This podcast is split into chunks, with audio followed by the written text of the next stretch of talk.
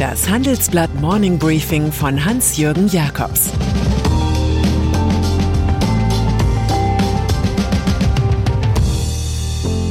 Guten Morgen allerseits. Heute ist Dienstag, der 27. Juli, und das sind heute unsere Themen. Frankreichs Impfpass der Freiheit. Europas schwerer Kampf um Lithium. Requiem für Karstadt. Nach einer kurzen Unterbrechung geht es gleich weiter. Bleiben Sie dran. Ich bin Dr. Robin John, Allgemeinarzt in Schönebeck. Das ist 15 Kilometer von Magdeburg entfernt und trotzdem zu weit, um hier Nachwuchs zu finden. Immer mehr Praxen im Salzlandkreis bleiben unbesetzt und Patienten haben lange Wege und noch längere Wartezeiten. Das muss sich ändern. Die besondere Nähe der niedergelassenen Haus- und Fachärzte ist in Gefahr. Was die Gesundheitspolitik jetzt dringend ändern muss, erfahren Sie auf rettetdiepraxen.de.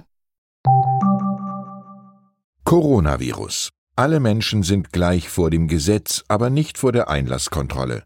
In immer mehr europäischen Ländern werden Verfahren erprobt, Menschen mit doppeltem Corona-Impfschutz wieder Zugang zu den Freiheiten ihres früheren Lebens zu ermöglichen und ungeimpfte zu blockieren. Frankreich verkündet stolz eine Impfquote von 60 Prozent, nachdem Präsident Emmanuel Macron einen Pass sanitaire für Geimpfte angekündigt hatte. Der wurde gestern im Parlament beschlossen und ist von August an nötig, um Restaurants, Bars, Einkaufszentren, Museen, Kinos und Großversammlungen zu besuchen. In Irland ist der Innenbetrieb in Gaststätten nun wieder erlaubt für Leute, die ihren Impfstatus nachweisen können. Italien wiederum hat sich einen grünen Pass einfallen lassen, der vom 6. August obligatorisch für die Städten sozialer Bewegung sein wird. Belgien schließlich erlaubt vom 13. August an den Besuch von Outdoor-Veranstaltungen nur noch mit Vakzinzertifikat. Geimpft oder nicht geimpft, das ist die neue Kernfrage der Zweiklassengesellschaften im Covid-Zeitalter.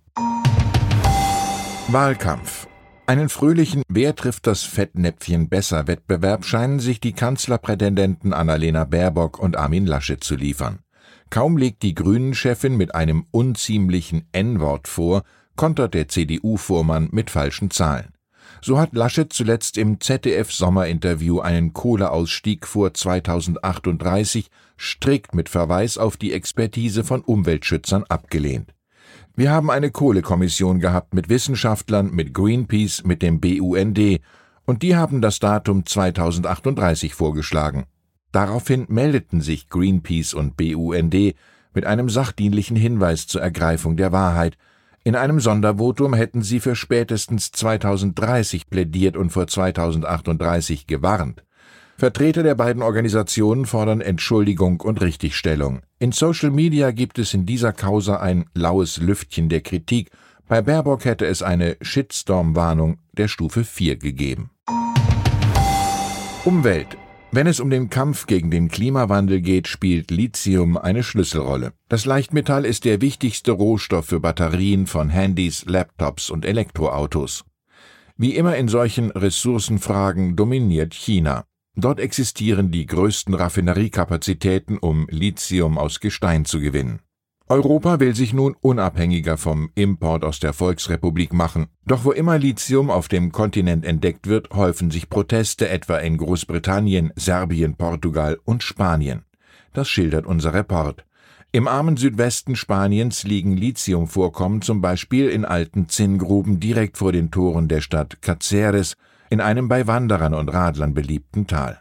Nirgendwo in Europa gäbe es eine Mine so nah an der Stadt, wettert der Bürgermeister, sehr zum Kummer des australischen Minenkonzerns Infinity, der bald aktiv werden will.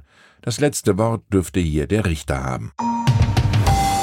Karstadt. Im Jahr 2006 hat man noch einmal gefeiert, 125 Jahre Firmenjubiläum. Der Blick ging zurück zu Rudolf Karstadt, der am 14. Mai 1881 sein erstes Geschäft in Wismar gegründet hat.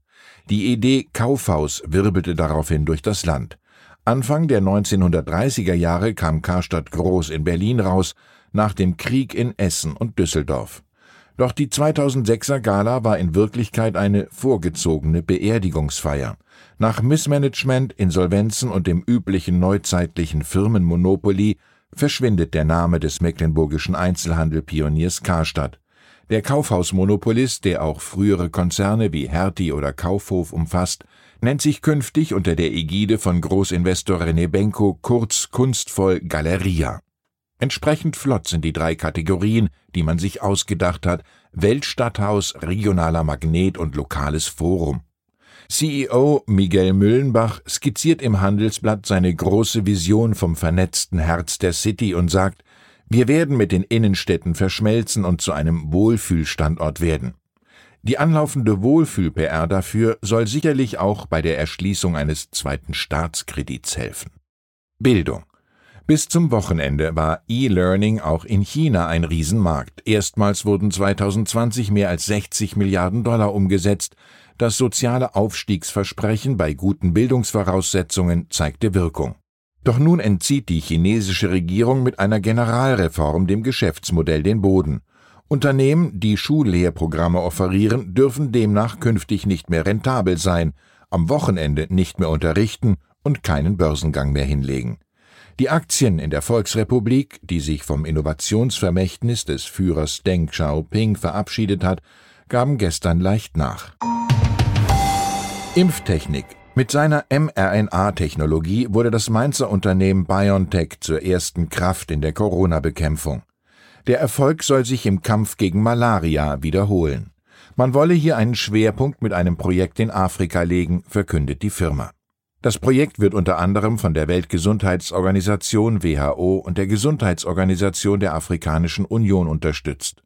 BioNTech-Gründer Ugo Shahin will mit dem geplanten Impfstoff die Krankheit verhindern, die Sterblichkeit reduzieren und eine nachhaltige Lösung für den afrikanischen Kontinent und andere von Malaria betroffene Regionen bieten. Vom britischen Volkswirt und Publizisten Walter Bagehot wissen wir, was das größte Vergnügen im Leben ist, das zu tun, von dem die Leute sagen, du könntest es nicht. Image. Und dann ist da noch Elon Musk von Tesla. Zwischen April und Juni fiel dort erstmals ein Quartalsgewinn von mehr als einer Milliarde Dollar an. Er verzehnfachte sich. Und mit gut 200.000 Autos lieferte der US-Tech-Riese so viele E-Fahrzeuge aus wie noch nie zuvor in einem Vierteljahr. In einer solchen Situation wähnt sich ein Unternehmer im Zustand einer Euphorie, die bitteschön zum möglichst lange andauernden Lebensabschnittsgefühl werden soll. Und so hat Musk nach Presseberichten ein Team seiner Abteilung Tesla Energy angewiesen, im Netz nach Beschwerden oder miesen Kundenbewertungen zu suchen. Die Autoren sollen dann zur reuigen Umkehr beredet werden und ihre Beiträge einfach wieder löschen. Nichts also soll den Namen Musk und seinen Modernitätsartikel Tesla beflecken. Ein Image kann halt schon mal eine maßgeschneiderte Zwangsjacke sein, wie schon TV-Moderator Robert Lemke befand. Ich wünsche Ihnen einen erfolgreichen Tag und einen guten Umgang mit Kritik. Es grüßt Sie herzlich Ihr Hans-Jürgen Jakobs. Das war das Handelsblatt Morning Briefing von Hans-Jürgen Jakobs, gesprochen von Peter Hofmann.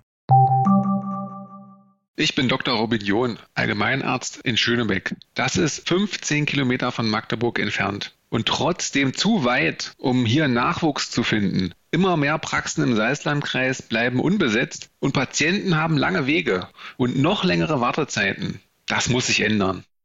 Die besondere Nähe der niedergelassenen Haus- und Fachärzte ist in Gefahr.